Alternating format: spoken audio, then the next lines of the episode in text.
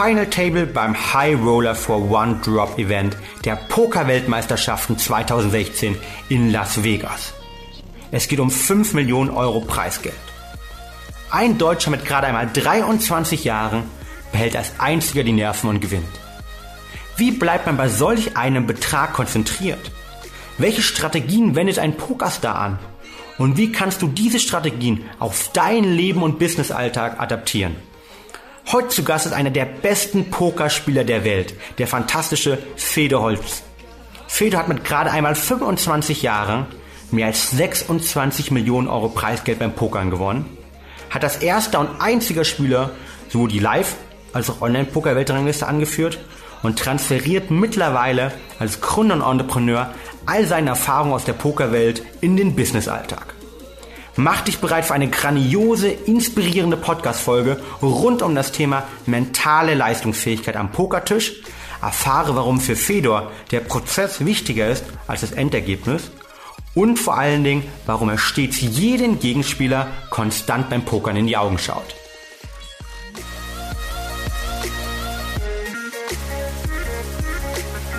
Willkommen zu Talking Brains, The Art of Mental Performance, dein Podcast rund um mentale Leistungsfähigkeit, Konzentration und Schlafoptimierung. Du willst noch mehr aus dir herausholen, egal ob beim Training, im Büro oder im Hörsaal? Bleib dran und get shit done.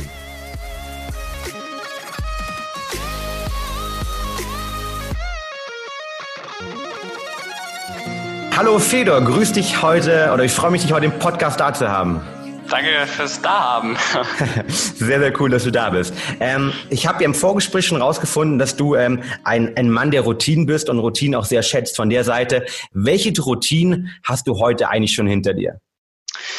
Ähm, heute hast du echt einen, äh, hast du einen lustigen Tag rausgepickt, weil ähm, ich jetzt, ich war jetzt einige äh, Wochen unterwegs und ähm, habe äh, eine Freundin und war in Wien und heute war so quasi der Tag, wo wir ähm, uns den Morgen mal freigenommen haben, frühstücken gegangen sind, ähm, bisschen bisschen gequatscht und ähm, de dementsprechend bin ich auch erst um, also ich, wann sind wir aufgestanden, halb neun oder so, ähm, waren dann immer das Frühstücken, ein bisschen entspannter heute und hatte dann erst um elf den ersten Termin.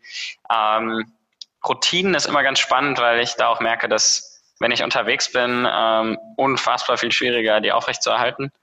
Ähm, aber ansonsten ist das so, ist das so mein, meine Morgenroutine. Und jetzt äh, Lunch meistens mit irgendjemandem, entweder hier im Office mit, mit äh, den Leuten oder mit ähm, irgendeinem, irgendeiner spannenden Person oder einem Freund für, für ein Catch-up.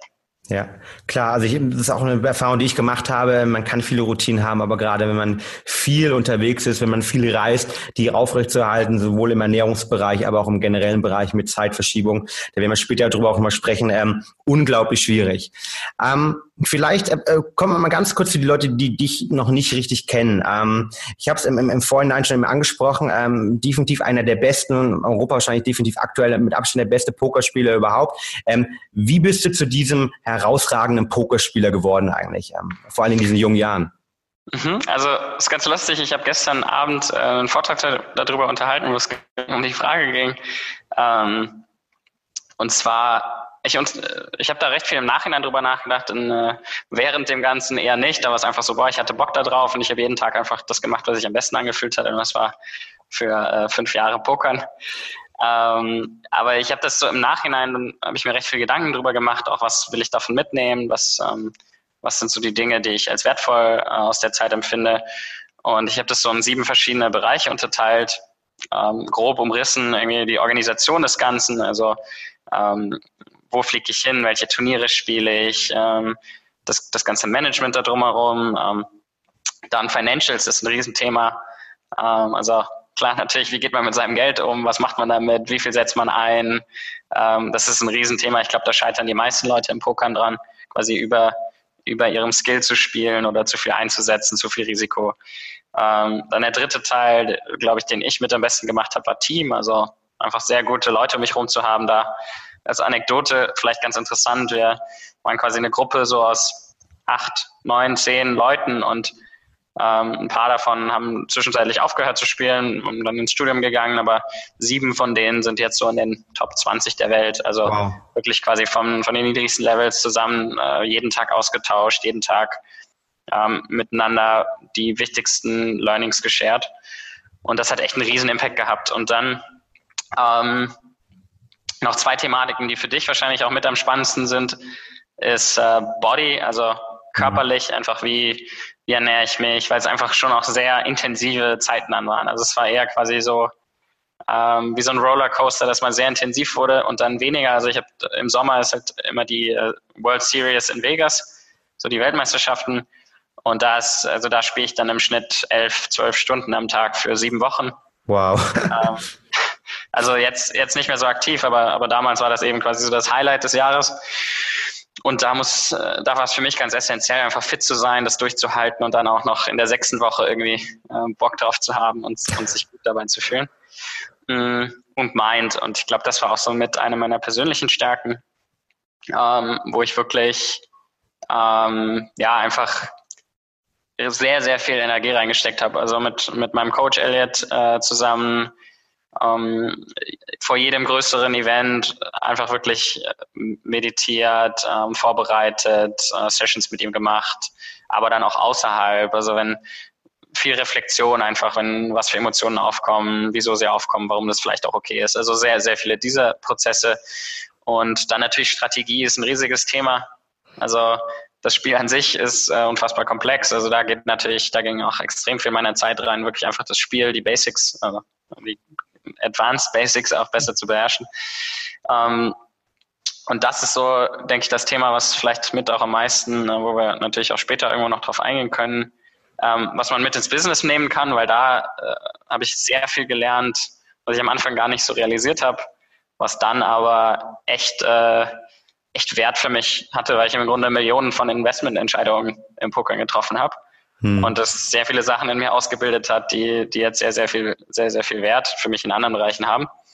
Und der letzte Punkt, Brand, ähm, ist auch irgendwie noch von Relevanz, wie man sich darstellt, was für, ein, was für eine Reputation man hat. Das war für mich auch immer sehr relevant. Ja, wow, das glaube ich, schon einen geilen Leitfaden für den Podcast gegeben. Und ich glaube, wir sollten wirklich vielleicht genau diese Punkte auch dann alle nach und nach ähm, abarbeiten. Und ähm, bevor wir vielleicht auch zu dem Thema Investment kommen, weil das ist was, was ich glaube, da viele draußen gar keiner nicht auf dem Schirm haben. Man denkt, man spielt immer Poker ähm, und ähm, investiert und spielt dann und, und, gewinnt Geld und dann wird man wieder eingeladen, sondern ist ja dann auch, wie richtig gesagt, Investitionsentscheidungen, wie viel Geld ähm, muss ich setzen beim Turnier, was ist die Upside, was ist die Downside. Ähm, da können wir gleich drauf eingehen. Aber bevor ich darauf eingehen würde nochmal, du hast am Anfang ganz lapidar gesagt, ähm, ja, ich habe am Anfang Poker gespielt, weil es mir Spaß gemacht hat und weil ich irgendwie mhm. das Spiel geliebt habe und mich verbessern wollte. Ähm, wie bist du damals konkret zum Poker gekommen und wann war das? Ähm, das ist ja schwer zu sagen, weil ähm, irgendwie am Anfang war das so im äh, Wohnzimmer von meinem Kumpel damals mit sechs Jungs irgendwie das erste Mal eingeladen worden. Daran erinnere ich mich noch. Geil. Ähm, ich, da war ich vielleicht, weiß ich, 16, ähm, da das erste Mal gespielt und dann eben halt ein, zwei Jahre gedaddelt mit Freunden, mal um Centbeträge, mal ein paar Euro verloren. Ähm, und dann irgendwann war so der Punkt, zwei gute Freunde von mir, die da auch mal mitgespielt haben, die haben das dann eben online gespielt, war noch, also meine Freunde waren immer etwas älter als ich. Und dann irgendwann so, als die dann mal so ein paar tausend Dollar damit gemacht haben und dann so, wow, man kann sich einen neuen Laptop und Urlaub und sonst was kaufen, dann war so, hm. Und ähm, dadurch, dass mein bester Freund das auch ziemlich viel gespielt hat, war das dann so, okay, will ich jetzt auch irgendwie. Wow. Und dann jetzt der knapp, ich glaube 26 Millionen habe ich im Vorhinein gelesen. Jetzt ähm, später sind es dann sicher ganz, ganz andere Thematiken, aber ähm, äh, wirklich ein unglaublich langer Journey. Und ich glaube, ähm, da gibt es schon auch, auch extrem viele Podcasts von dir zu deinem Journey. Deshalb möchte ich ja gar nicht mehr so tief drauf eingehen. Ähm, die können wir auch gerne mal verlinken ähm, und auch, auch Videos von dir, sondern ich würde ganz gerne nochmal auf diese einzelnen Sachen, die du jetzt gesagt hast, die unglaublich wichtig waren für dich, um deinen deinen Erfolg zu generieren und Erfolg zu haben, wirklich eingehen. Ähm, mhm. Wir haben gerade von dem Thema Investition gesprochen. Vielleicht kannst du das, weil das finde ich, ähm, das am, am wenigsten trivial ist und wo die wenigsten Leute dran denken. Vielleicht da uns mal ganz kurz abholen. Ähm, ähm, welche Investitionsentscheidung musst du zum Beispiel machen, wenn du jetzt äh, nach Macau gehst bei eins der, eins der großen Events ähm, und da zum Beispiel spielen willst? Ähm, bei welche Gedankengänge ging da äh, bei dir vor? Mhm. Also ich finde, das sind halt zwei, nochmal vielleicht zwei Ebenen. Also das eine ist wirklich vor dem, vor dem Turnier. ähm, einfach die Entscheidung, okay, das ist jetzt ein ja, 50.000 Dollar, 100.000 Dollar, 300.000 Dollar Turnier. Ähm, erstmal die Investitionsentscheidung, okay, wie viel, wie viel setze ich selbst ein? Also ähm, für Zuhörer, die jetzt vielleicht noch nicht so ähm, mit dem ganzen Poker-Trubel äh, in, in Verbindung sind, also im Grunde, wie das dann funktionieren würde, ist, da gibt es auch einen, einen Markt dafür quasi, dass ähm, gute Pokerspieler, also Pokerprofis, quasi dann Anteile an ihren Turnieren verkaufen würden, weil einfach die, die Buy-ins so hoch werden, also die, die ähm, Startgelder, die man zahlen muss. Ähm, das heißt, teilweise war das dann so, dass äh, auch am Anfang meiner Karriere, als ich eben noch weniger Geld hatte, war es so, dass ich dann auch mal, wenn ich ein 5000 Dollar Turnier gespielt habe, habe ich quasi an meine Freunde ähm, Prozente dann an diesem Turnier verkauft. Und so ist es auch auf dem höheren Level. Das ist mal die erste Entscheidung. Mhm. Und dann, was ich aber eigentlich spezifisch meinte, ist wirklich die Entscheidung während dem Spielen. Also mhm. wenn ich jetzt da sitze und ich habe dann Chips vor mir und äh, spiele da eben jetzt gegen Hunderte oder Tausende von Leuten, ähm, ist da eben jedes Mal die Frage, okay, gehe ich jetzt mit oder erhöhe ich oder schmeiße ich weg?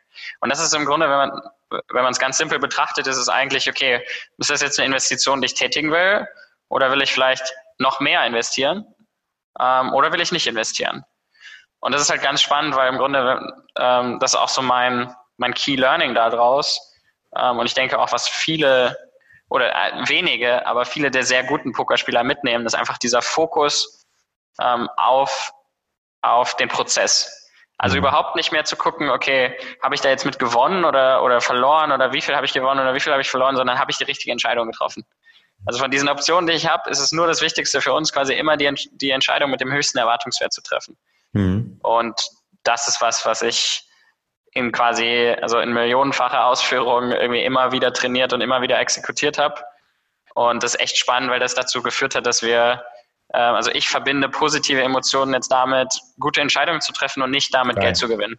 Ja, geil. Ich meine, das ist unglaublich wichtig, weil ich habe gestern einen Vortrag gehalten, auch um, wo es darum geht, Entscheidungen zu treffen und dass unser, ähm, unser Organismus oder unser Gehirn auch limitiert ist, eine gewisse Anzahl von Entscheidungen zu treffen, das immer schwieriger wird. Und deshalb habe ich unglaublich Respekt vor dir, wenn du da über sieben, zwölf Stunden spielst und äh, alle paar Minuten wieder äh, die Entscheidung treffen musst, gehst du mit oder gehst du nicht mit. Ähm, aber gleichzeitig auch noch, dass Entscheidungen irgendwie äh, positiv geankert werden können, geprimed werden können, wo wir ja. später nochmal drüber sprechen werden. Also ähm, eine unglaublich wichtige Sache, die ich auch noch aus dem Spitzensport von früher kenne halt. Ja? Also jeder, jeder irgendwie neuer Attempt, jeder Wurf ähm, mit einer positiven Energie äh, letztendlich verbinden. Ähm, ich würde ganz gerne mal zurückkommen zu diesem Punkt, wo du gesagt hast, okay, Erwartungswert berechnen. Ähm, ist es dann so, dass du wirklich vor jeder Entscheidung dir ganz genau im Kopf berechnet hast, was ist jetzt statistisch gesehen der Erwartungswert, ähm, dass du diesen, ähm, also dass, dass das Ergebnis erscheint ähm, und dass du mit deinen Karten sozusagen einen positiven Erwartungswert hast? Oder wie gehst du da genau ran? Also ähm, das meiste sind unterbewusste, also Intuition, Sachen, die schon irgendwann mal abgespeichert wurden bei mir. Also ähm, dieses aktive Arbeiten passiert definitiv in irgendeiner Ausführung ähm, sehr häufig, ist auch sehr häufig passiert. Das Ziel für mich war natürlich auch, gerade wenn man so intensiv viel spielt, umso weniger ich aktiv denken muss, umso, umso besser. Ähm, und das ist natürlich ein Riesen, das ist natürlich ein Riesenpunkt. Also einfach das ins Unterbewusstsein reinzukriegen, dass ich weiß, okay, also ich habe einfach ganz klar, bei mir ist es drin, dass ähm, ab, also diese Hände und schlechter werde ich alle immer wegschmeißen in dieser, genau in dieser Situation. Hm. Und das ist, äh, ein, also da bin ich extrem confident, das habe ich schon, also in der Situation war ich schon hunderttausende von Malen, da werde ich jetzt nicht mehr aktiv diesen Gedankengang haben. Hm. Ähm, und umso komplexer die Situation, umso mehr würde ich dann aktiv drüber nachdenken. Also da ist schon auch mein Ziel, wirklich dann die Energie, wie du auch jetzt gesagt hast, die ich verbrauche, ähm, für wiederkehrende ähm, Aktivitäten natürlich zu reduzieren. Hm. Spannender Ansatzpunkt. Ähm, wenn was geht bei dir genau im Kopf vor, wenn du jetzt zum Beispiel im Final Table bist, Macau Super High Roller Series, also hast schon vorher viel Geld gesetzt, auch wenn du vielleicht ein, ähm, so ein bisschen was verkaufen konntest, trotzdem selbst ein hohes persönliches Investment und äh, dir stehen im Final Table dann knapp 200, äh, 2 Millionen oder mehr äh, drauf. Also wel welche Gedankengänge gehen da einem durch den Kopf? Denkt man noch an das Geld? Bist du da nur im Prozess drin? Ähm, und wie kommst du dann genau in diesem Moment in deine Zone und behältst deine Nerven? Ähm, das kommt extrem darauf an, das wievielte Mal es ist. Also wirklich, ich, ich kann ganz, ganz äh, stark den, die Entwicklung irgendwie auch nach, nachvollziehen. Also das erste Mal war ich recht aufgeregt, ähm, eben weil der Fokus noch, also es war eine, für mich eine Out-of-Comfort-Zone-Situation. Äh, der Fokus vielleicht noch ein bisschen stärker auf dem Geld. Natürlich habe ich diese Routine mitgenommen, den Fokus davon aktiv wegzuziehen. Aber irgendwo, ähm, wenn dann mal, wenn es dann irgendwie um dreieinhalb Millionen für den ersten geht und das ist bei weitem das höchste Preisgeld und das ich dann je gespielt habe, dann ist es schon, ah, okay, geht auch um viel Geld. Ähm, aber da glaube ich, hat die Routine auf jeden Fall geholfen. Also das war jetzt auch beim ersten Mal war es auch so, dass ich mich hauptsächlich aufs Spiel und gute Entscheidungen fokussiert habe. Aber was ich dann schon auch gemerkt habe, ist, dass wenn es das dritte, vierte, fünfte Mal ist, dass ähm, dann ich mich immer und immer besser auf das Spiel ko konzentrieren konnte. Und das ist eine riesen Edge den anderen Leuten gegenüber, weil im Grunde was sowas das führt, ist, dass man schlechtere Entscheidungen trifft. Also umso mehr äh, das Auge irgendwie auf dem Geld und dem Resultat ist, äh, glaube ich, umso schlechtere Entscheidungen treffen die Leute dann. Hm. Cool, das heißt, ich glaube, was wir auf jeden Fall schon mal mitnehmen können und was, glaube ich, jeder von dir lernen kann, also weg von dem reinen Resultat, sich hin auf den Prozess fokussieren. Und das sind ja auch Sachen, die ich ähm, auf, aufs normale Leben, auf, auf, auf den Business-Kontext und auf alle anderen Sachen äh, fokussieren kann. Also äh, Fokussierung auf den, äh, übertragen, sorry, das heißt Fokussierung auf den Prozess ähm, und weniger auf das Endresultat. Ja, also das ist, so könnte man fast schon sagen, ist ein Mantra von mir ähm, weil ich echt glaube, dass wir da, dass da unfassbar viel äh, Edge liegt. Also sowohl im privaten Bereich ähm, merke ich einfach, dass es mich entspannter macht. Es ist also einfach in so simplen Situationen, wo sich das überträgt, dass, oh, jetzt ist was schiefgelaufen oder irgendwas Schlechtes ist passiert, dass ähm, da mein Fokus nicht drauf liegt. Also dass ich jetzt nicht nachtragen bin, dass ich nicht äh, mich von negativen Situationen runterziehen lasse. Also einfach, das sind viele charakterliche Eigenschaften, glaube ich, die, wo das Positives bringt, aber auch bei der Betrachtung und der, also einfach dem Treffen von Entscheidungen. Ich glaube, ähm, es fällt mir viel, viel leichter, sehr risikoreiche Entscheidungen zu treffen, wenn ich davon überzeugt bin, dass es, dass es, ein, dass es einfach ein gutes, ähm, einen guten Erwartungswert hat. Also vielleicht dann mit der Company, äh, die wir jetzt haben, Entscheidungen zu treffen, risikoreichere Wege zu wählen, Sachen zu machen, die vielleicht jemand vorher noch nicht gemacht hat und dabei trotzdem ein gutes Gefühl zu haben, auch wenn man weiß, okay, 90 Prozent der Zeit geht schief, aber 10 Prozent der Zeit kriegt man das 30-fache an Outcome oder, oder noch mehr why not? Hm. Guter Ansatz. den, den kenne ich natürlich auch. Er ist Entrepreneur. Ähm, immer wieder ein toller Ansatz auch, aber ich glaube, die wenigsten Leute machen es dann wirklich, wenn sie vor der Entscheidung steht und die Guten zeichnen das aus, dass sie dann sagen, wirklich ist why not und ähm, sich für diese zehn Prozent dann auch hart arbeiten und sich dann das auch verdienen.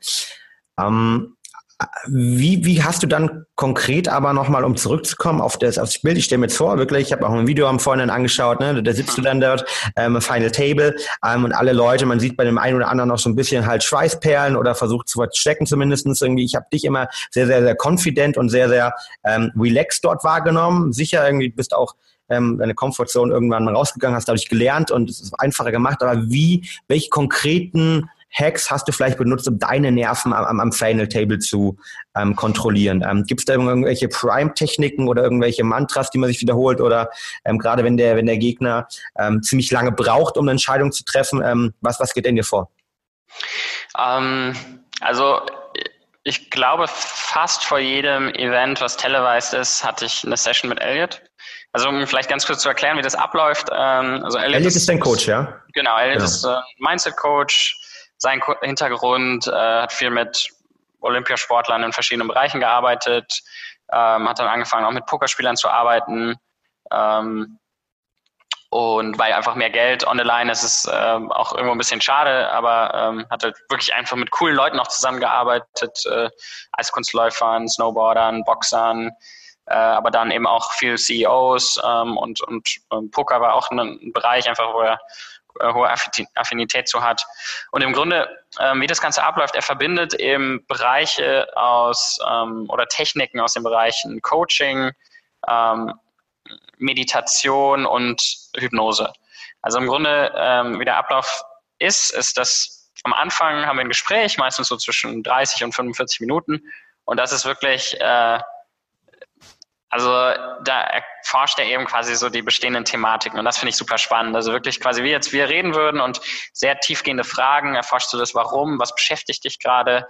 Bei mir waren das oft dann Thematiken irgendwo in Richtung äh, Ego, ähm, vielleicht aber auch irgendwo, ähm, ne, also was, was sind so die Dinge, warum fühle ich mich gerade vielleicht nicht so ähm, on point, was war gestern, so warum, warum war ich die letzten Wochen, wo waren Momente, wo ich mich vielleicht nicht so gefühlt habe, ist was mit meiner Freundin, ist es mit meiner Familie?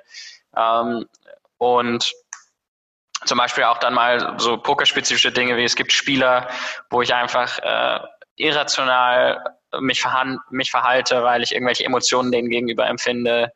Ähm, und das, diese Thematiken quasi raus, rauszukerben und dann kommt eben dieser 15 Minuten bis 20 Minuten ähm, mm, ja, Content-Teil oder, oder ähm, die, das Coaching, das richtige Coaching ist dann quasi, wo er am Anfang leitet er dich, Induktion nennt man das, also er leitet dich in diesen Zustand, wo dein Unterbewusstsein näher deinem Bewusstsein liegt, wird viel gemacht, hat jeder mal irgendwie, wenn, wenn einer einen äh, ne, in irgendeine Höhle leitet oder irgendeine Treppe runter oder ähm, sonst was. Ja. Und ähm, dann bringt er, und das finde ich den, den ganz spannenden Teil daran, ähm, warum das bei mir auch so gut funktioniert hat, ist, ähm, dann bringt er diese Thematiken, die er quasi vorher ausgearbeitet hat, bringt er dann dort auf. Ja, und durch Visualisierung äh, erkennt die Leute natürlich dann auch irgendwann recht gut, weiß, was bei denen besser funktioniert und äh, fokussiert das auf diese Thematik. Das heißt, für mich war das dann okay. Ähm, mein Beispiel aus, aus, was für mich immer relevant war, war Wissen abzurufen, extrem sharp zu sein, also wirklich Informationen aufzunehmen, die zu verarbeiten ähm, und komplett ähm, emotional in mir zu ruhen ähm, und mich von nichts beeinflussen zu lassen. Also wirklich quasi auch wieder dieses, egal was das Ergebnis ist, fokussiere dich auf deinen Prozess. Und das ist halt echt krass, wenn durch diese Repetition ist das irgendwann für mich so gewesen, dass wir Farben damit verbunden haben, dass wir bestimmte Bilder für mich damit verbunden haben. Ich habe dann so einen Moment zum Beispiel, wo ich, das, wo ich mich so gefühlt habe, als ob ich das extrem gut verkörpere. Da habe ich ein Turnier in Barcelona gespielt und dieses Bild connectet er dann mit dieser Emotion und ich kann dann daran denken und kann in diesem Moment wirklich, also ich, auch wenn ich jetzt drüber rede, merke ich direkt, dass ich halt, dass ich ein leichtes äh, Gefühl davon fühle. Und das ist ganz spannend. Ähm, diese, dieses Anchoring ist ja auch psychologisch recht stark nachgewiesen. Ähm, und das ist, äh, hat unfassbare, unfassbare ähm, Erfolge bei mir erzielt.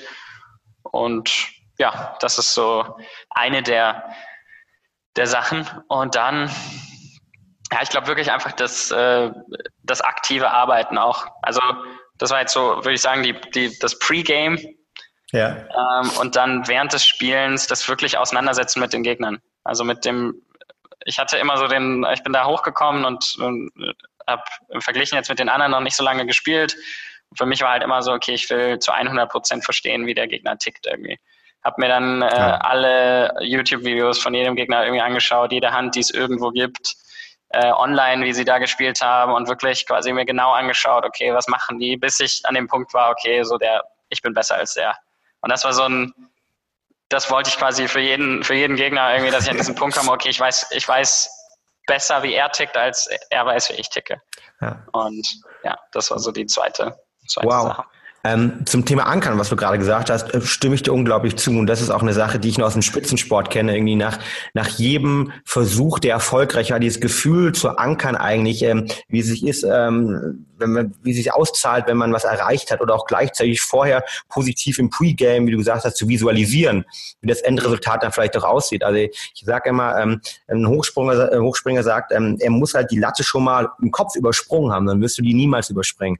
Und das sind natürlich auch ähm, Verhaltensweisen, die man fürs Business, für den Alltag nutzen kann. Also sowohl das Ankern von positiven Emotionen rund um Thematiken, immer man sie wieder aufrufen kann, wenn man sie benötigt, ähm, vielleicht zum Beispiel von einer Präsentation, von einer, von einer wichtigen Debatte, aber auch natürlich die positive Visualisierung des Endergebnisses, die einem auch diesen Push gibt. Ähm, das hat mir auch, kenne ich aus dem Sport und hat mir auch im Business-Alltag schon sehr, sehr viel geholfen. Ähm, du hast das andere gesagt, dass du dich mit jedem Gegner ähm, massiv beschäftigt hast. Das kostet dich auch unglaublich Zeit. Also ähm, wie hast du erst das hinbekommen? Ich stelle mir vor, im Final Table, da sitzt eine gewisse Anzahl von Leuten. Ähm, hast du dich mit jedem da wirklich mehrere Stunden beschäftigt? Ähm, wo, wo bleibt die Zeit dafür? Ist es dein Team im Hintergrund, der es gemacht hat? Oder wie lief das Ganze? Ähm, ja, ich meine, ich habe das schon mehr als Fulltime auch gemacht über Jahre hinweg. Also äh, ich würde sagen, zwei Jahre lang habe ich eben wirklich akt, also ich meine, das sind wahrscheinlich nicht 40 Stunden die Woche, sondern vielleicht eher 70 Stunden die Woche gewesen, mhm. ähm, weil es halt wirklich jeden Tag einfach das in irgendeiner Form war. Also es, ich hatte das Gefühl, auch wenn ich dann im Urlaub war, äh, war das Recovery für Poker oder wenn ich Sport gemacht habe, war das Ausgleich für Poker. Also irgendwie eigentlich auch, wenn ich nachts geschlafen habe, habe ich davon geträumt. So. Und das war, es hat sich nicht obsessive angefühlt, sondern es war einfach, ich hatte halt richtig Bock da drauf. Und es gab wenig Dinge, die ich irgendwie ähm, lieber gemacht habe als das zu dem Zeitpunkt. Ähm, ja, da, da ist, das hat mich einfach begeistert irgendwie. Ich wollte irgendwie verstehen, okay, wie Leute, die noch besser performen als ich, wie machen die das? Und ähm, habe die halt sehr intensiv studiert. Und ich glaube, das kann man auch ziemlich gut übertragen auf andere Bereiche. Es gibt so viel unfassbar wertvollen Content von Leuten, ähm, noch in ganz anderem Spektrum ähm, und in noch viel breiteren Bereichen. Ähm, und ich glaube, da kann man, also da kratzen wir alle, glaube ich, nur an der Oberfläche. Mhm.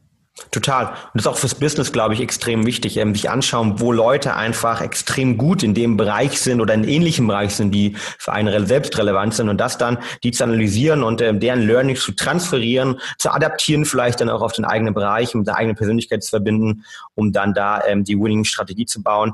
Ähm, das ist definitiv ähm, ein wichtiges Learning, das, das wir auch bei uns ähm, täglich wieder anwenden und versuchen, Business anzuwenden. Also gerade aus den USA kommt, da kommt sehr viel Innovation her und die dann auf uns zu adaptieren mit unseren Ideen kombinieren, ähm, das macht auf jeden Fall Sinn. Ähm, ein anderer Punkt, die du im Vornherein schon angesprochen hast, war das ganze Thema ähm, ich sag mal, Ernährung. Ne? Und du, du hast äh, unglaublich, ja eben erzählt, über fast sieben Wochen hinweg äh, mehrere Tage gespielt bei, bei, der, bei der WM, bei der World Series. Ähm, wie hast du dich dort auf die Ernährung vielleicht auch auf deine, deine körperliche Leistungsfähigkeit des Sport fokussiert? Hast du neben mir trainiert, hast du ein spezielles Ernährungsroutine ähm, dort ähm, äh, gewählt, um das durchzuhalten? Ähm, also bei auch all den Sachen, die du jetzt genannt hast, ich, ähm, ich bin da ich bin da ein recht starker Verfechter des Pareto-Prinzips, hm. also irgendwie quasi mit äh, 20 Prozent des Inputs 80 Prozent des Outputs zu generieren. Ähm, Ernährung war einer der Teile, wo ich wirklich einfach nur versucht habe, mit dem Minimum möglichen Input das maximal rauszuholen. Also mh, hm, das war jetzt ein Teil, der mich persönlich nie so extrem interessiert hat. Ähm, verglichen jetzt mit den anderen. Ich fand es wichtig und mir, mir, ich mag Essen sehr gerne. Ähm, aber die Wissenschaft dahinter, äh, das kommt jetzt erst, merke ich jetzt auch, dass es mir jetzt immer wichtiger wird. Äh, zu dem Zeitpunkt damals war das so, ich habe das, glaube ich, recht gut abgedeckt, relativ gesehen, aber im Grunde, wie das war, ist, ähm, eine gute Freundin von mir hat ähm, für einige von den Pokerspielern sehr healthy Meals äh, gemacht. Die hat es dann quasi mittags um zwei vorbeigebracht und dann abends um, um acht während dem Spielen und dann hat man das gegessen und das war, also das war hervorragend. Cool. Ähm, wahrscheinlich auch besser, also besser als ich mich heute ernähre. Ähm, aber ansonsten da ist, glaube ich, noch extrem, extrem viel Potenzial. Hm, hm. Und ähm, wenn du das ganze Thema, du hast Sport als Ausgleich angesprochen und ähm, stelle ich mir äh, sehr wichtig vor, gerade natürlich in dem Kontext, wenn du den ganzen Tag dort konzentriert bist, auch als Ausgleich, die du als Regeneration eben angesprochen hast. Ähm, wie, wie sah da so eine typische ähm, Turnierwoche aus? Bist du hast versucht, daneben was, konntest du überhaupt nebenher noch was machen? Ähm, ja, also während dem Spielen, gerade so in Vegas, war es jetzt nicht so super viel. Ähm, wir hatten da eine, eine Fußballrunde, wo wir so ein, zweimal die Woche gespielt haben.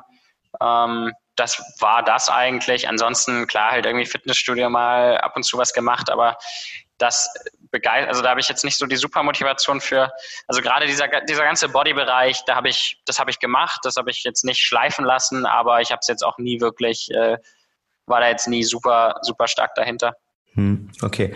Ähm, eine Sache, die ich zum Beispiel aus dem Sport noch kenne, ist das Thema Pacing halt. Ja, und gerade wenn ich jetzt mir vorstelle, ich bin jetzt sieben Wochen, muss sieben Wochen wirklich. Ich, ich fand eben so krass, wiederhole ich es nochmal, irgendwie zehn bis elf Stunden teilweise spielen oder auch sieben, acht Stunden am Tag spielen über so eine lange Zeit. Ähm, ähm, der, der Körper hat ja nur ein gewisses Energielevel. Hast du dann versucht, irgendwie am, am Anfang, weil du wusstest auch, okay, die, die ersten paar Runden, die werde ich ähm, mit einer hohen Wahrscheinlichkeit überstehen, weil ich einfach meinem Skill-Level besser bin als die anderen, die in den ersten Tables dort sind, dass du nicht je alle Energie reingesetzt hast oder irgendwie da auch versuchst hast, dein Energieniveau ein bisschen ähm, zu adaptieren und äh, damit Haus zu halten? Oder war es immer jeden Tag all in, in dem Sinne auch vom Energieniveau her und gesagt hast, okay, ich muss jeden Tag eigentlich spielen, als ob es der letzte Tag wäre? Äh, du hast es eigentlich, also, du hast es eigentlich perfekt beschrieben. Ähm, es war ziemlich genau so. Also es war jetzt nicht abhängig von irgendwie der ähm, welcher Tag es jetzt war, sondern es war wirklich hauptsächlich abhängig, wie viel Geld auf dem Spiel stand. Also ich habe das hoch und runter reguliert, je nachdem, in was für einem, in was für einer Phase das Ganze war. Also wenn es jetzt ein Final Table war, dann war ich halt extrem fokussiert, mich super vorbereitet und ähm, wenn es so jetzt quasi ganz am Anfang von einem Turnier war, dann war es meistens so, dass ich ähm, mehr Wert darauf gelegt habe, dass ich mich gut gerade fühle. Also ich bin dann ab und zu auch mal ähm, ein, zwei Stunden später eingestiegen, halt nicht immer jedes Turnier direkt von Anfang an gespielt. Also das hat jetzt keinen großen Nachteil, aber das sind einfach so Dinge, die, glaube ich, in, in der, im Long Run ähm, simpel runtergebrochen, war das für mich quasi den Fokus darauf zu verschieben, wo der meiste Wert liegt. Und äh, da habe ich dann eben auch mal Musik gehört und war ein bisschen, ähm, habe quasi jetzt nicht immer 100 Prozent, war nicht immer 100 Prozent anwesend, nicht immer 100 Prozent Fokus, weil ich da auch gemerkt hätte, dann hätte ich in einer anderen Situation deutlich mehr verloren. Hm. Also Pacing eine wichtige Thematik. Cool. Absolut, ja. Ähm, wie geht man bei Schlaf mit zum Turnier um? Ist das auch eine Sache, die relevant ist? Ähm, oder ist das eine Sache, wo man einfach damit umgehen muss, dass man sehr lange, sehr wenig schläft?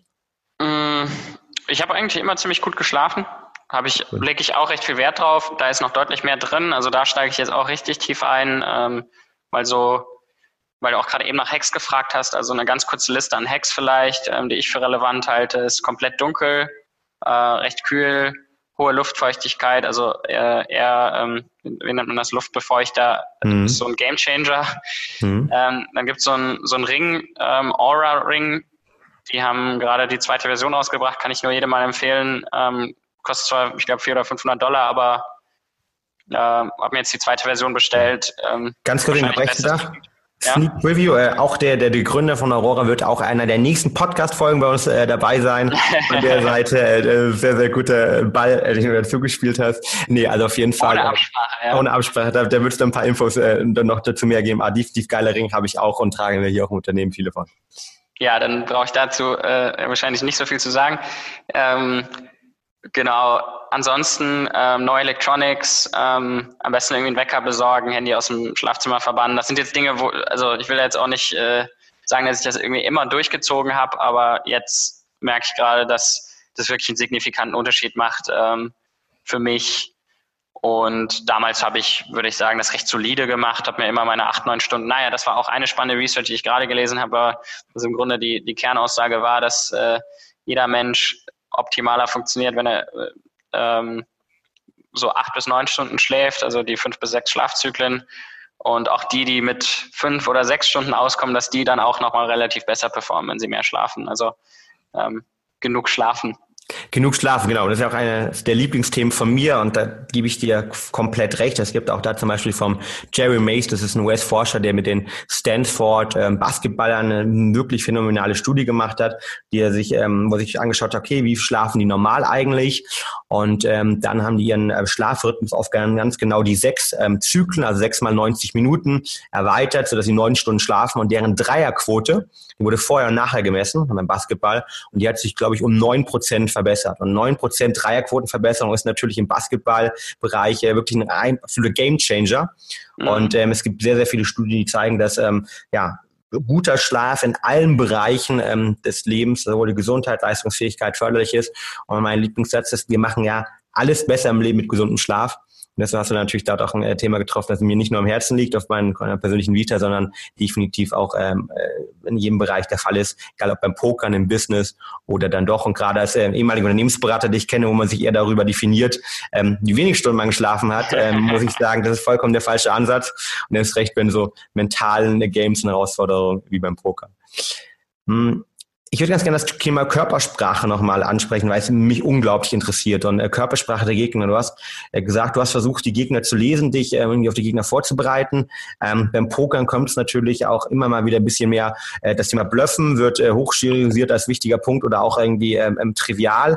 Ähm, in dem Kontext, ähm, wie siehst du das Thema Bluffen an und wie hast du dich vielleicht auch versucht, mit dem Thema Körpersprache ähm, oder darauf vorzubereiten, um deine Gegner dann doch besser zu lesen? Also ich glaube, gerade bei solchen Themen, also ich werde jetzt gar nicht spezifisch auf den, den, äh, den, das Bluffen eingehen, weil ich glaube, das Wichtigste ist, ähm, gerade auch beim Pokern, diese Balance zwischen den zwei Bereichen. Also ähm, man hat mal gute Karten, man hat mal schlechte. Und ich glaube, in beide Richtungen gibt es äh, spannende Informationen. Also im Grunde ganz simpel erklärt, ich habe eben meine Base-Strategie, so extrem viele Hände gespielt, viel online gespielt. So, ich habe in jeder Situation, die du mich jetzt fragst, ohne mir irgendwie zu sagen, gegen wen ich spiele, habe ich mal so ein, eine Default, was ich jetzt machen würde. Und wie ich das Ganze betrachte, ist, dass von dieser Default-Strategie kommen, da kommen jetzt neue Informationen rein. Also jetzt plötzlich sehe ich den, mein Gegenüber, ja, und das ist jetzt ein mit 50er Südamerikaner mit vier goldenen Ringen und äh, ähm, hat seine Chips unordentlich sortiert und ähm, redet laut, ja, und das sind alles, alle, das sind alles, also das sind teilweise passive und teilweise aktive Informationen, dann fange ich vielleicht noch an, mit ihm zu reden und dann sehe ich ihn zum Beispiel jetzt auf 50 Hände spielen und in jeder dieser Hand, die er spielt, sammle ich dann nochmal für jede Aktion, die er tätigt, eine weitere Information. Ja, und dann ist es nicht nur diese einzelne Information, sondern auch noch die Verbindung der, der Information. Das heißt, wenn er jetzt erhöht hat, hat er sich gleichzeitig ähm, hat sein Puls sich erhöht. Er hat seinen Halsschlagader, hat ähm, bisschen äh, Rötung am Hals gekriegt, hat so und dann, wenn ich das dann noch verbinde mit dem Resultat, kann ich über über Sample Size quasi backtracken und circa ein Gefühl dafür kriegen. Und was ich dann mache, ist, jetzt habe ich natürlich das Individuum und das kann ich dann vergleichen mit der Population, die ich schon kenne. Ja, weil ich habe halt in meinem Leben schon mit, keine Ahnung, vielleicht 50 bis 100.000 verschiedenen Pokerspielern gespielt.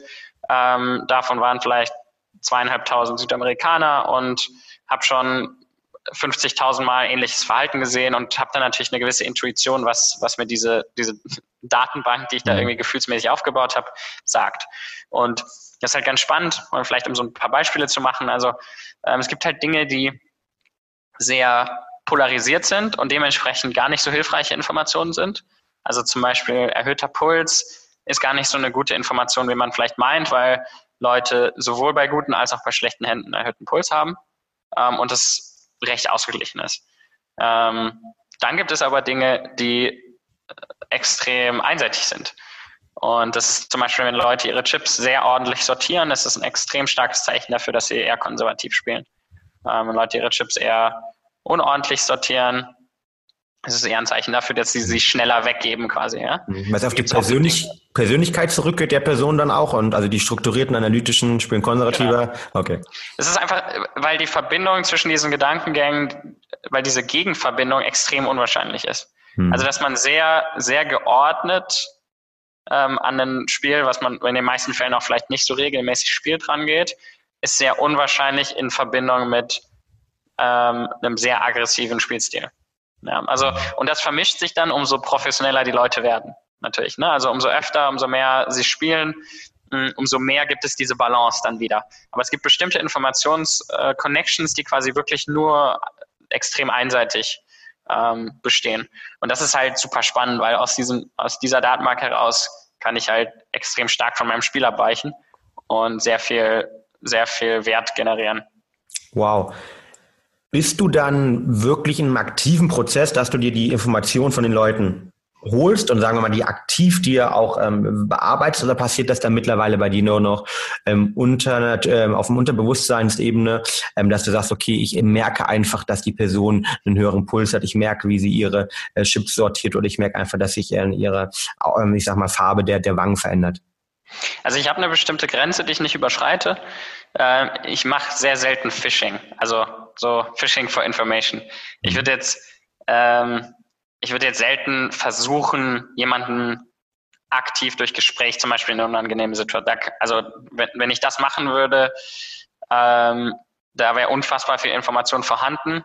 Aber ich glaube, dass es langfristig auch ein, Umfeld schaffen würde, was ich nicht unbedingt supporten wollen würde. Also beim Grunde erhöht es eigentlich nur den, den, den Faktor der Unan, also des, des unangenehmen Seins des Gegenübers.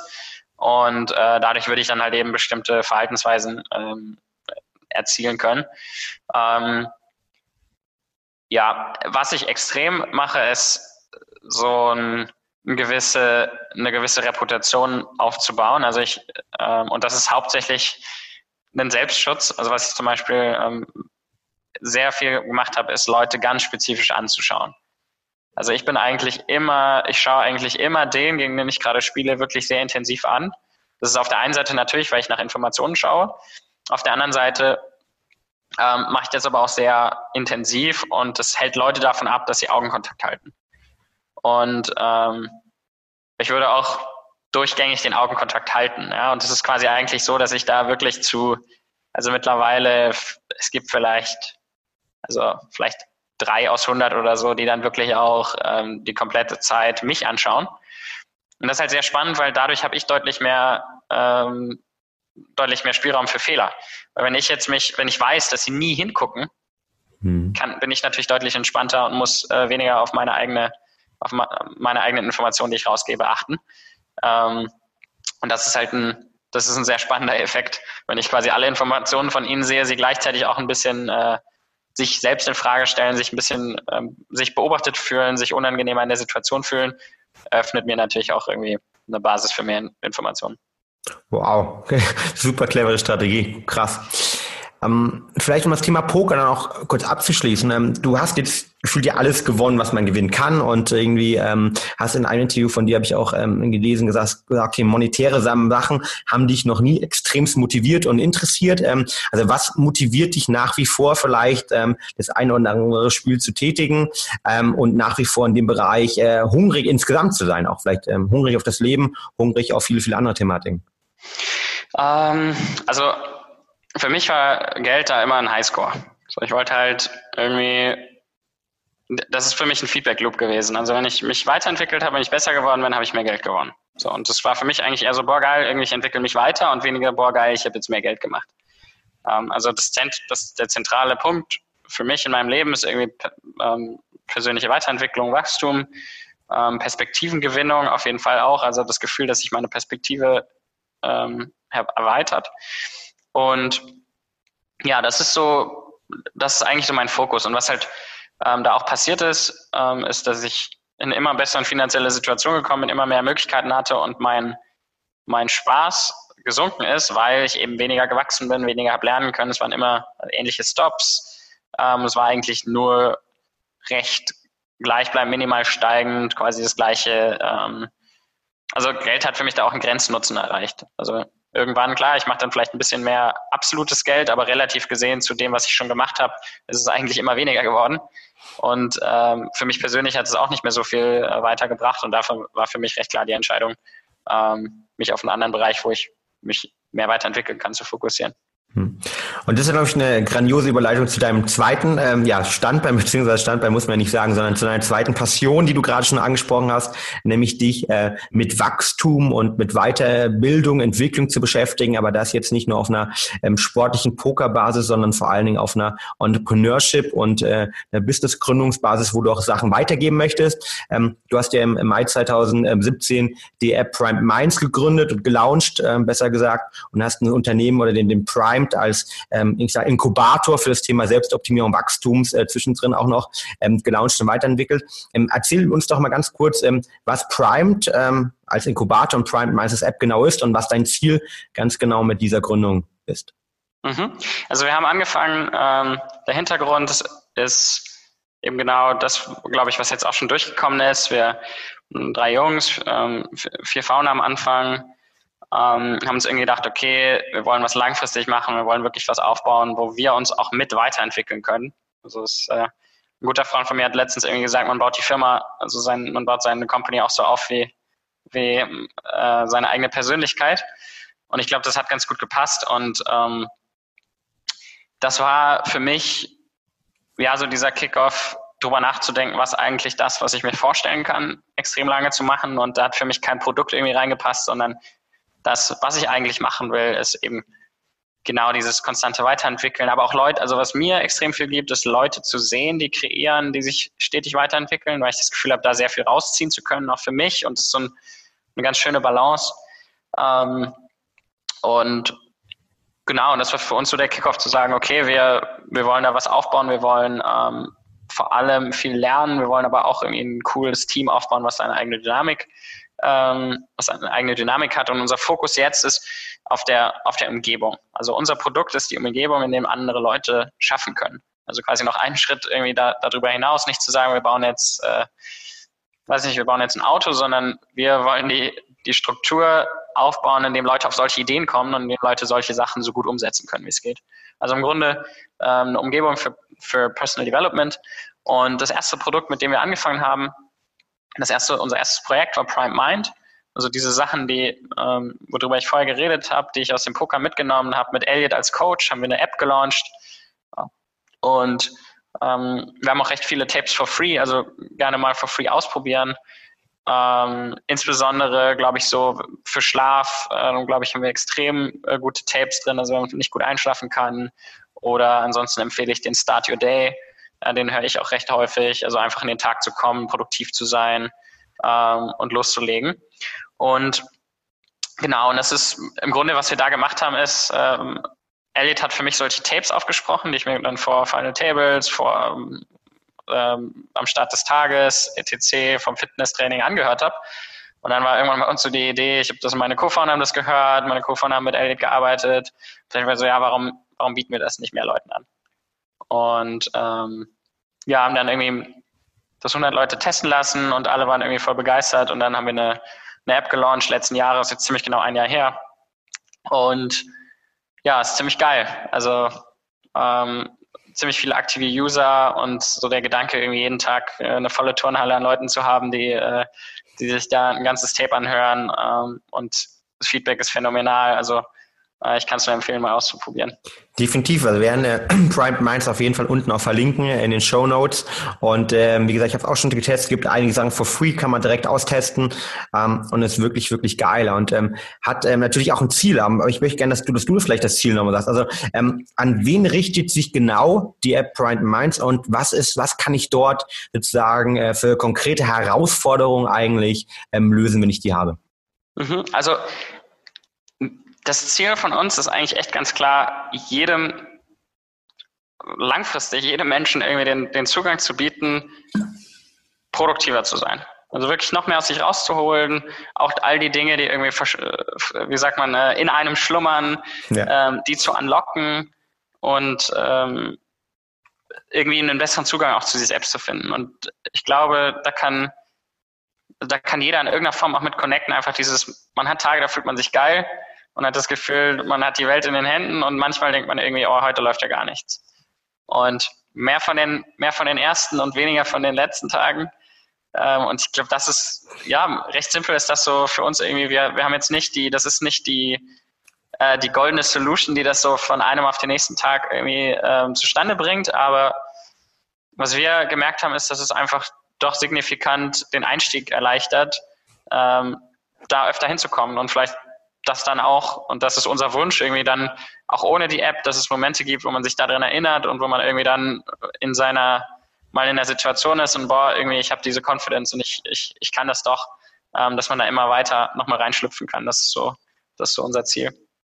Mega, also da muss ich wirklich mal direkt klatschen, weil das ist ja natürlich ganz genau irgendwie diesen Ansatz, den, den wir auch haben, wo wir sagen, ähm, genau, dass wir den Menschen wollen, die helfen wollen, diese Tage, von denen, wie du schon sagtest, die wir alle kennen, wo wir morgens aufstehen, voller Energie sind und einfach durch den Tag durchrocken und ähm, es ein unglaublich erfolgreicher Tag waren, ähm, dass wir mehr von diesen Tagen generieren können.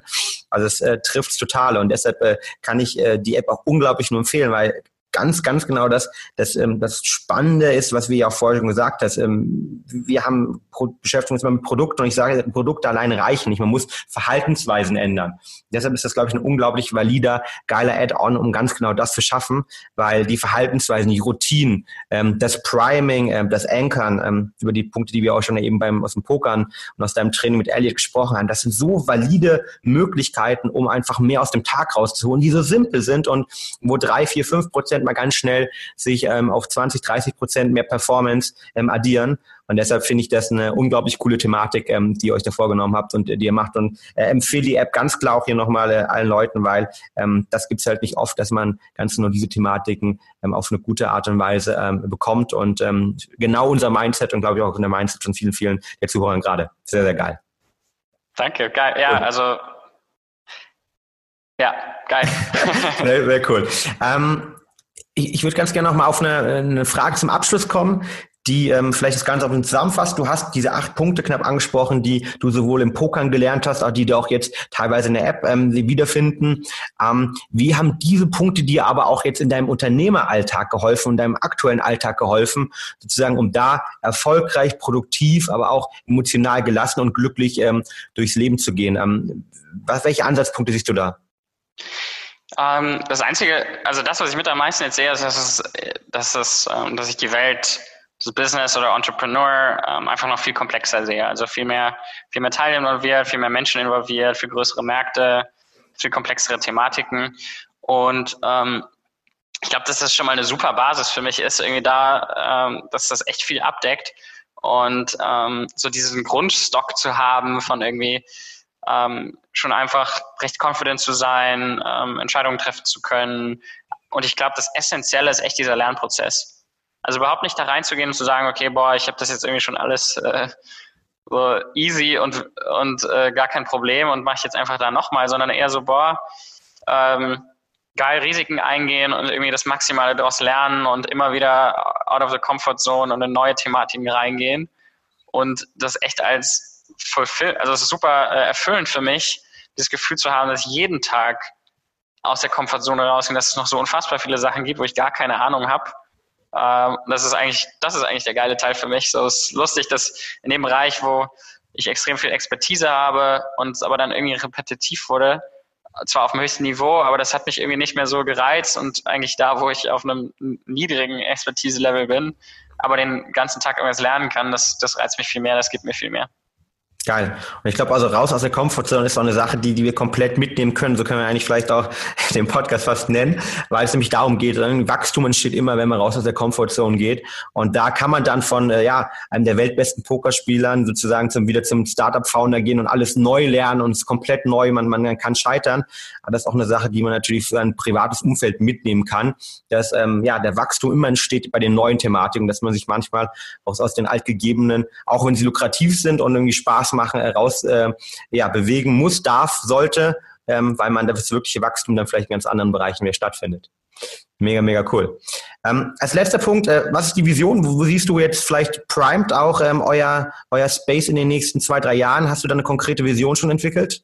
Ja, absolut. Also äh, ja, ich habe recht große Pläne. Also ich sehe recht viele Module, die ich da aufbauen will. Also mein langfristiges Ziel, und das meine ich jetzt auch nicht über zwei, drei, sondern eher über Jahrzehnte hinweg, ist, dieses, dieses Environment, was ich angesprochen habe, wirklich holistisch abzubilden. Also und zu sagen, wir haben einmal professionell auf, auf einer Ebene, wo wir was anbieten, also ähm, in Richtung von, von Coaching, in Richtung von ähm, der Austausch zwischen den, zwischen den einzelnen Foundern. Also wir haben extrem viel Wissenstransfer auch zwischen den Projekten hier. Ähm, aber eben auch in, auf einem persönlichen Level. Also quasi was Fitness angeht, was Nutrition angeht, ich meine, was ihr auch in, in einer Form abbildet, ähm, aber auch dann eben, was wir jetzt auch in einer Form angefangen haben, was Mindset angeht. Also wirklich zu gucken, dass wir hier was aufbauen, diesen Gedanken von Work mal zu streichen. Das ist nicht äh, so ein Ding wie Work-Life-Balance, finde ich eine der dümmsten Aussagen überhaupt, sondern Stimmt, das ist, ja. das ist live und ähm, ich will auch, dass die Leute hier jeden Tag hingehen, weil sie Bock haben, hier zu sein, ähm, dass sie hier bei Choice sind und dass das eben Teil von dem ganzen Ding ist und dass das so die Sache ist, ja, wo man halt sein will und die erste Priorität und die erste Wahl ist. Ähm, und das für mehrere Leute zu schaffen. Und langfristig ist mein Ziel, diese Struktur, die, diese Umgebung, die wir da aufbauen, auf andere Bereiche zu übertragen. Ähm, und da denke ich ganz, ganz spezifisch an Bildung. Also gerade Universitäten, Schulen, Kindergärten, ähm, glaube ich, dass ganz wichtig ist, dass noch optionale ähm, Lösungen angeboten werden und äh, einfach damit sich das weiterentwickelt, dass wir, dass dort mehr, mehr Dynamik reinkommt und ähm, da ziehe ich extrem viel Energie draus und da habe ich super Bock, äh, da langfristig was Geiles aufzubauen. Wow, das ist, glaube ich, eine geile, geile Vision zum Schluss, ähm, wo wir, glaube ich, alle viel mit rausnehmen können. Und ähm, ja, unglaublich geiler Podcast. Ich glaube, wir haben viel mitgenommen, sowohl auf einzelne Faktoren, ähm, die, die wichtig sind, um wirklich High Performance zu generieren, über deine Routinen und Strategien und wie man auch wirklich ähm, ganz, ganz klar halt den Prozess und äh, nicht das Endprodukt als ganz, ganz wichtigen Faktor sieht. Ähm, das hat mir persönlich nochmal ähm, wirklich ein, gut, ein gutes Feedback auch gegeben zu unserer täglichen Arbeit hier, ähm, sich immer mehr auf den Prozess äh, konzentrieren und weniger auf das Endergebnis. Ähm, das war wirklich sehr geil, Fedor. Ähm, eine Frage noch zum Schluss. Wer mehr über dich, ähm, Primed, ja. Primed Minds, die App ähm, erfahren möchte, ähm, wo kann man euch, dich erreichen? Wo kann man da mehr erfahren insgesamt? Genau, also ähm, da will ich auch noch ein Wort zu sagen. Also ihr findet uns am besten unter primedgroup.com, also das ist unsere Website. Äh, primedmind.com ist die Application, da könnt ihr die auch runterladen, findet uns auch im App Store, also primedmind einfach eingeben. Da sollten wir, sollten wir hoch gerankt sein, hoffentlich. Ja. Wenn nicht ähm, spätestens nach dem Podcast, der ist ja verlinkt wir alle und äh, die ganzen Mitarbeiter von uns, äh, die, die werden nachher die App auch runterladen, weil ich werde Hoffentlich, ja, ich will, ich will einen ordentlichen Download-Spike äh, alle, alle, ähm, alle 43 Apps Downloads gleich mehr. Super. Ähm, und eine Sache, also eigentlich auch, ne, also ähm, das, der wichtigste Teil für uns ist echt, äh, Leute, ja, einfach Leute dabei zu haben, die begeistert davon sind, die Bock haben, da zusammen was Cooles aufzubauen, ähm, unser Team irgendwie ähm, zu erweitern. Und das ist also, wenn irgendjemand ähm, da irgendwo mit connecten konnte, mit der Vision mit connecten kann, einfach uns schreiben, ähm, kurze Nachricht und ich bin eigentlich, ich bin zwar viel unterwegs, aber ähm, bin jemand, der zu allen Opportunities Ja sagt. Also ähm, treffe mich immer gerne und quatsche immer gerne, weil Input ist, glaube ich, so das Wichtigste für uns und echt ähm, all diese verschiedenen Module, die ich angesprochen habe, wir suchen echt nach Leuten, die da ihre eigene Dynamik reinbringen, ihre eigenen Ideen reinbringen, um da zusammen äh, was sehr Großes und sehr Geiles aufzubauen. Cool, sehr geil. Wenn ich äh, nicht selbst an einer großen Vision hier mit Brain Effect und den Mitarbeitern arbeiten würde, würde ich mich direkt bewerben, weil ich glaube, das ist eins zu eins auch das, was wir verfolgen, auf eine bisschen andere Art und Weise, aber von der Vision ganz genau das gleiche, wo ich mich persönlich sehr, sehr stark identifizieren kann. Von der Seite vielen, vielen Dank, Fedor, für die wirklich geilen informativen Podcast. Ähm, und ja, dann sende ich schöne Grüße nach Wien und bedanke mich nochmal für diesen tollen, tollen Input. Danke. Super gerne. Du hast Ideen für spannende Gäste rund um das Thema mentale Performance oder zu unserem Podcast? Dann schreib uns gerne eine Mail unter podcast at brain-effekt.com. Wir freuen uns auf deine Nachricht. Und vergesst nicht, uns eine Bewertung zu hinterlassen.